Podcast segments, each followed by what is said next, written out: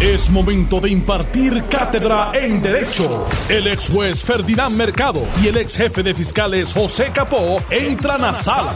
Todos de pie, porque a continuación arranca el podcast de Ante la Justicia. Compañeros abogados, el licenciado Ferdinand Mercado y José Capó. Buenas tardes, compañeros. Muy buenas tardes, saludos a todos. Eddie, buenas tardes, Ferdinand y a los Y bienvenido, Eddie, nuevamente. Sí. Un privilegio estar con ustedes siempre y hoy hay mucho hay mucho tema, ¿verdad? Este ¿Tú a no pesar tú no de que demanda? Eso es lo que falta porque Sí, todo porque aquí todo el mundo, todos los candidatos se acreditaron a aparecer en los anales de la historia. Y ahorita les quiero preguntar No, una to- vez- no todo, Pues, con excepción de una. Carmen Yulín Cruz no ha Carmen presentado Yulín no nada. ha presentado nada, aunque públicamente eh, sostuvo que ella creía en la nulidad del proceso completo. Pero ya mismo lo discutimos. Es que a lo mejor ella está todavía ocupada hablándole al televisor. Y entonces, pues, eso, ¿verdad? Toma tiempo. Eh, él decía que ahí han habido varios, eh, ¿verdad? Varios eh, recursos presentados. eh, y hay algo de los cuales le quiero hablar ahorita, que lo hablaba con el representante Luis Vega Ramos en mi programa, acerca de algún obstáculo que pueda representar las actuaciones del propio eh, comisionado electoral, pero ya mismo vamos a eso. Dice así, en el Supremo la polémica primaria se consideran recursos y surgen nuevos casos relacionados al proceso electoral. El Tribunal Supremo de Puerto Rico aceptó evaluar las demandas interpuestas por los precandidatos a la gobernación del Partido Nuevo Progresista, Pedro Pierluisi, y del Partido Popular Democrático, Eduardo Batia, quienes solicitan que se cuenten los votos y se informen los resultados preliminares en los precintos en donde se completó el proceso primarista el domingo pasado. La resolución del más alto foro judicial de la isla consolidó ambos recursos y concedió, hasta las 2 de la tarde de hoy a la Comisión Estatal de Elecciones, su presidente Juan Ernesto Dávila, y a los comisionados electorales del PPD y PNP, Lynn Merle y María Santiago Rodríguez, respectivamente, para expresar su posición sobre el recurso de certificación intrajurisdiccional. Mientras el juez asociado Luis Estrella Martínez destacó que el recurso legal presentado por Pierluisi no impugna la fecha de continuación de las primarias y otros dos extremos de los acuerdos de la Comisión Especial de Primarias. Señaló que existen otros peticionarios ante la rama judicial que cuestionan aspectos adicionales de ese acuerdo y que se debieron atender conjuntamente. De este modo, atendemos todos los extremos de las controversias que rodean estas primarias y proveemos un remedio adecuado, completo y oportuno, apuntó Estrella. Llamó la atención llamó la atención a que se detenga la práctica ilícita de filtrar resultados electorales en medio de un proceso de votación, diluyendo la secretividad del voto y el peso igualitario que deben tener los votos de todos los electores. Traer a la rama judicial el debate de escaramuzas electorales es seguir aniquilando los procesos democráticos. Por eso estoy conforme con erradicar prontamente esa posibilidad y ciertamente el auto de certificación es el vehículo adecuado para tratar de redirigir los esfuerzos a lo que debe ser la máxima prioridad de todos los candidatos y funcionarios electorales que voten los electores de los precintos en que no llegaron los materiales electorales, reza la resolución.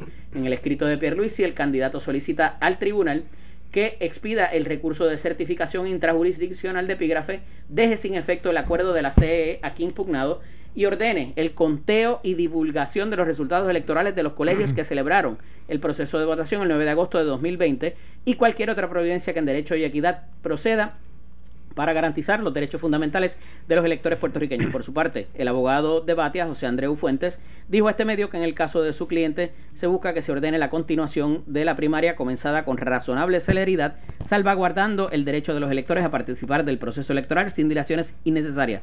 Las primarias deben ser adelantadas porque el domingo es muy lejos y debe adelantarse para que la continuidad del proceso no sea muy larga sino que el proceso continúe lo antes posible, manifestó el letrado. El domingo en la noche, la Unión Americana de Libertades Civiles, ACLUS por sus siglas en inglés, radicó un, recurso ante la ante el Tribunal de Primera Instancia de San Juan para que se declare ilegal e inconstitucional el cierre de los colegios electorales y para que la Comisión Estatal de Elecciones continúe el proceso electoral en horario extendido. Batia, por su parte, hizo un llamado a no confiar en la filtración de resultados e instó a los electores a salir a votar en la continuación de la primaria. Eh, yo creo que hasta ahí, ¿verdad? Eh, la noticia, eh, sin un poquito más, pero ahí tenemos las posiciones de unos y otros eh, Mira, Eddie, entrelazadas. Vamos, vamos a hacer un desglose con calma para que el país pueda entender esa noticia que tú has eh, comunicado. Hay varios recursos y varias resoluciones que ha emitido el Tribunal Supremo. El primero de los recursos fue un interdicto y mandamos que se presentó el domingo en la noche por una electora de Trujillo Alto que no pudo votar porque en su colegio no había papeletas y le cerraron el colegio. Esta señora se llama Carmen Damaris Quiñones Torres y es la representada por la ACLU. ¿Qué es la ACLU? La, eh, La- Eh, Unión de Libertades Civiles. es correcto. Unión Americana de de Libertades Civiles. Unión Americana de Libertades La, Civil- la- la ACLU, Union. la ACLU son las siglas en inglés. Bueno, eh, ¿qué plantea en esencia esta señora? Es importante porque no es el primer recurso que se certifica por el Tribunal Supremo. Lo que se certificó y certificar lo que significa la certificación intrajurisdiccional, que suena eh, raro para mucha gente, Aceptar. es sencillamente, mire, me llevo el caso y lo veo como si fuera el tribunal de origen. Eh, nadie más lo va a ver, lo voy a ver yo, Tribunal Supremo. Y se hace por pe- petición de las partes o porque el mismo tribunal lo decide, que es lo que se llama motu proprio. Pues aquí, en el caso de Pedro Pierluisi, es porque el tribunal accedió a la petición. Pero, ¿qué presenta en primer lugar esta señora? Pues mire, esta señora dice que ni la constitución, ni las leyes, ni los reglamentos le conceden autoridad a la comisión para posponer, suspender, extender o calendarizar las primarias para otra fecha. Cosa que es correcta y cierta. Que ella sufrió un daño irreparable en su derecho al voto al no poder ejercerlo. Cosa que efectivamente es correcta. Solicita que se declare ilegal e inconstitucional el cierre de colegios. Bueno, La resolución del- del- de la comisión decretando el cierre de los colegios. decretando el cierre, el cierre, ilegal e inconstitucional. Pero yo digo bueno porque hay que cualificarlo dentro de las circunstancias. Si no había papeletas, si no podía- habían llegado, si no podían llegar, todo eso será discutido. Que toda, pide que todas las primarias se comiencen nuevamente el domingo 16 de agosto. Es, es una petición en las alternativas que da y que si se valida que lo votado el 9 debe prevalecer, se custodien las máquinas y las papeletas, cosa que es totalmente razonable. Y cualquier otro remedio que en derecho proceda. Este caso, como les dije, fue eh, dispuesto después del de Pedro Pierluisi. El primer recurso, Aunque lo radicaron antes, porque fue el primer recurso aunque que se radicó. lo radicaron, pero no pidieron, ellos no, No han- lo no, pidieron. certificación al Supremo. Pierluisi lo radica mediante un recurso de revisión, no de interdicto y mandamos. Revisión electoral. Y, eh, exacto, que se revise la decisión de la Comisión Estatal y los comisionados. ¿Y qué plantea Pedro Pierluisi? Que el acuerdo de la Comisión y los comisionados es nulo y ultravire, que los artículos 10.5 y, y 10.6 de la ley, eh, que es el de la ley electoral, el nuevo código electoral del 2020, y el reglamento de primarias requieren que se publiquen los resultados una vez concluida la votación. Nada más. Y cualquier otra providencia que en derecho o equidad proceda. Nada habla ese recurso de Pierluisi con relación a la continuación No habla de del proceso primario. no habla de nulidad, no habla, no habla de nada de eso. Esa, ahorita vamos a intercalar este Ferdinand y Eddie.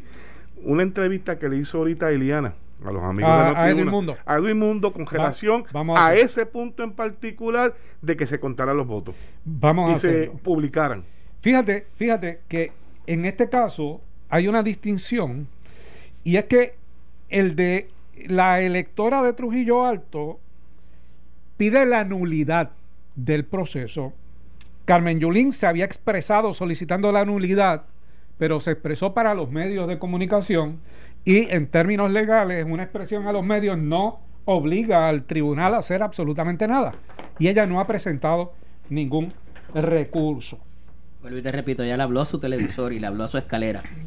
Ahí se limita la... Ahí puso los planteamientos. Hay otro candidato que es Eduardo Batia y el otro candidato, Delgado Altieri, que ambos presentaron recursos de revisión también, conteniendo la misma posición de Pierluisi, de que se cuenten los votos emitidos y se divulguen. Y el PPD sugirió la continuación para este jueves. El presidente de la comisión y los comisionados y los peritos electorales han dicho que no estarían listos para este jueves. Por lo tanto, eh, estamos abocados realmente a que esto sea el domingo, con el fenómeno atmosférico amenazando la situación. ¿Qué significa esto? Bueno, que fueron de los políticos Pedro Pierluisi primero, Batia y Delgado Altieri del Partido Popular, no fue Carmen Yulín, pero faltaba la gobernadora. Y la gobernadora presentó un recurso para que se ordene una nueva votación en todos aquellos precintos donde primero, donde se violó el horario. El horario, o sea, que no comenzó a las 8 de la mañana. O que no estuvo las 8 horas abierto, pero específicamente el que no comenzó según el reglamento, a las 8, de, la, mañana, Y, según la ley. O sea, que en esencia ese recurso impugna todo lo que se hizo después de las 8 de la mañana. Y en segundo, donde no podía, donde no pudo votarse, impugnó los sitios donde no pudieron votarse y pide que no se filtren los resultados. Ella no pidió la certificación, el tribunal lo da también moto propio, ella jadica y el tribunal se lleva el caso. Y hasta ahora, esos son los casos oficiales que están ante la consideración del Supremo. Pero hay otro caso. Evelyn Vázquez. No. Sí presentó otro recurso de revisión solicitando nuevas primarias en el distrito de Mayagüez y en todos los procesos comenzados después de las 10 de la mañana. Y plantea un punto nuevo. Nosotros lo, lo habíamos discutido previamente, pero ya es el único de los recursos que lo plantea, que es la confusión de los electores en los colegios que comenzaron a votar a las 3 de la tarde y o después de las 8 que no sabían si estaban abiertos o no estaban abiertos y plantea la nulidad. Confusión en muchas instancias provocadas por los propios alcaldes. Eh, al, hacer el llamado a, detener los procesos. no, no, confusión provocada por todo el mundo. a falta de la comunicación oficial de la Comisión Estatal de, Elecciones, cada persona comenzó a transmitir tal vez de buena fe. Lo que escuchaba, instrucciones que escuchaba en San Juan, las transmitían en su municipio. Lo que pasa es que no tiene la misma implicación, que lo diga. Estoy de acuerdo contigo. Lo que pasa es que estoy diciendo es, a falta de la comunicación oficial, porque el presidente de la comisión jamás, nunca dio este, información eh, oficial, no dio la cara el domingo, pues ese vacío de información la empezaron a suplir las personas que de alguna manera adquirían la información y la transmitían de la forma que entendían se la había dado. Pero no es lo mismo. Pero no es oficial. votante claro. voy, directo, eh, voy de camino al colegio y el alcalde dice, se suspenden los procesos. es lo mismo que me lo diga ni tan siquiera el oficial que está allí o el funcionario. O sea, la carga que tiene el que sea el alcalde de esa municipalidad que me diga se suspenden los trabajos. abonando a lo que tú dices. Porque es un funcionario yo escuché, público. Yo escuché a un funcionario. escuché a un funcionario que yo pensé que esto no lo iba a escuchar el domingo. Se había dicho desde el principio que si usted no tenía su tarjeta electoral, Sí. podía utilizar una identificación como la licencia de conducir. Eso Todavía, todavía Y fue- y escuché fue gente con en la un licencia. colegio y le negaron la participación con una licencia de conducir. Exacto. Imagínate, imagínate esto. Pues mira, estos son los recursos que están ante el Tribunal Supremo, que a las 2 de la tarde ¿Ya? se les había concedido para que se expresaran por escrito. Bueno, se le concedió hasta las 9 para radicar los argumentos a las partes eh, peticionarias y se le daba a la comisión hasta las 2 de la tarde y a la gobernadora se la le dio hasta las 2 de la tarde porque ella lo presentó tarde. Ujú. Pero hay otros casos, porque eh, cuando hay eh, un revuelo, pues obviamente todo el mundo trata de aprovecharse. Y aquellos perdedores aparentes, o que por lo menos intiman que perdieron, en el caso de Guainabo y en el caso de San Juan, también han presentado impugnación. Esto fue el podcast de Noti 1630. Ante la justicia. El único programa en la radio con un Dream Team de expertos en derecho. Dale play a tu podcast favorito a través de Apple Podcasts, Spotify, Google Podcasts, Stitcher y notiuno.com.